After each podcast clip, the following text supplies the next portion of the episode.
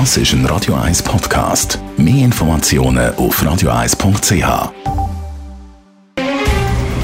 Der Finanztag auf Radio 1. Verstehen, was Menschen und den Markt bewegt. In Zusammenarbeit mit der Zürcher Privatbank Merki Baumann. www.merkibaumann.ch Gerard Biasco, Anlagechef der Privatbank Merki Baumann. Schauen wir mal auf die US-Zentralbank. Wie sieht die Zinsaussichten? Sie haben das gemacht, was der Markt eigentlich erwartet hat, nämlich einen Kompromiss zwischen ihrem gegenwärtigen Dilemma von der Inflationsbekämpfung auf der einen Seite und dass man doch muss schauen auf die Stabilisierung vom Finanz- und Bankensystem und haben das Viertel Prozent Zinsen erhöht. Also das ist wie erwartet gewesen. Wie äh, Sie die Aussichten sehen für Zinsen in der nächsten Zukunft, hat sich eigentlich gar nichts verändert. Sie sehen weiterhin noch mehr Zinserhöhungen und die Zinserhöhungen äh, sind natürlich im März nicht eingepreist. Sie haben jetzt das Viertel erhöht und wird noch mehr kommen. Aber der März erwartet ja im zweiten Halbjahr schon Zinssenkungen. Da ist also die US-Zentralbank nicht der Meinung, dass das schon notwendig ist. Sie haben sogar bis 2024 ihre Zinsprognose noch ein bisschen erhöht. Hat es auch Änderungen gegeben bei der Prognose? Bei der Prognose für die Wirtschaft, bei der Prognose für die Inflation, ja, da haben sie leichte, allerdings nur leichte Änderungen gemacht. Und zwar sehen Sie das Wachstum von der amerikanischen Wirtschaft in dem Jahr, im 2023, 0,4 äh, Prozent nur wachsen. Das hat es vorher 0,5 Prozent gesehen.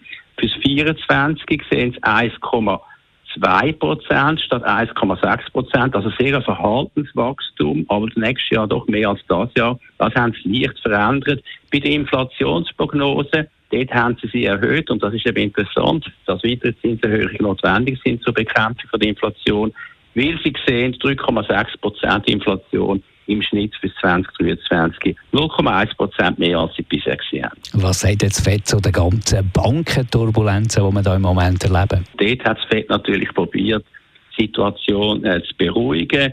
Sie haben gesagt, das Bankensystem sei sicher, sei gut kapitalisiert. Und, das ist der wichtige Punkt, es gäbe ja auch vom FED, von der US-Zentralbank, Programm, um das Bankensystem unterstützen.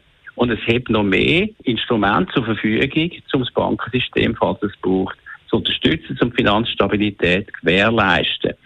Es ist ja so, dass das FED natürlich eben im Dilemma ist. Inflationsbekämpfung möchte sie betreiben auf der einen Seite, auf der anderen Seite aber die Finanzstabilität vom Bankensystem weiterhin äh, gewährleisten. Was eigentlich die Idee ist, dass man durch das Liquiditätsprogramm äh, das Finanzsystem unterstützt, aber durch Zinserhöhungen die Inflation bekämpft. Man sieht, es ist kein einfacher Weg, aber das FED hat, glaube ich, einen guten Kompromiss gefunden mit dieser Viertelprozent Zinserhöhung letzte Woche und auch mit ihrer Kommunikation. Danke vielmals, Gerard Biasco, der Anlagechef der Privatbank Merki Baumann. Der Finanztag gibt es auch als Podcast auf radioeis.ch. Präsentiert von der Zürcher Privatbank Merki Baumann.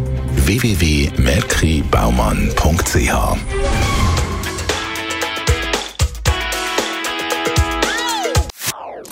Das ist ein Radio 1 Podcast. Mehr Informationen auf radioeis.ch.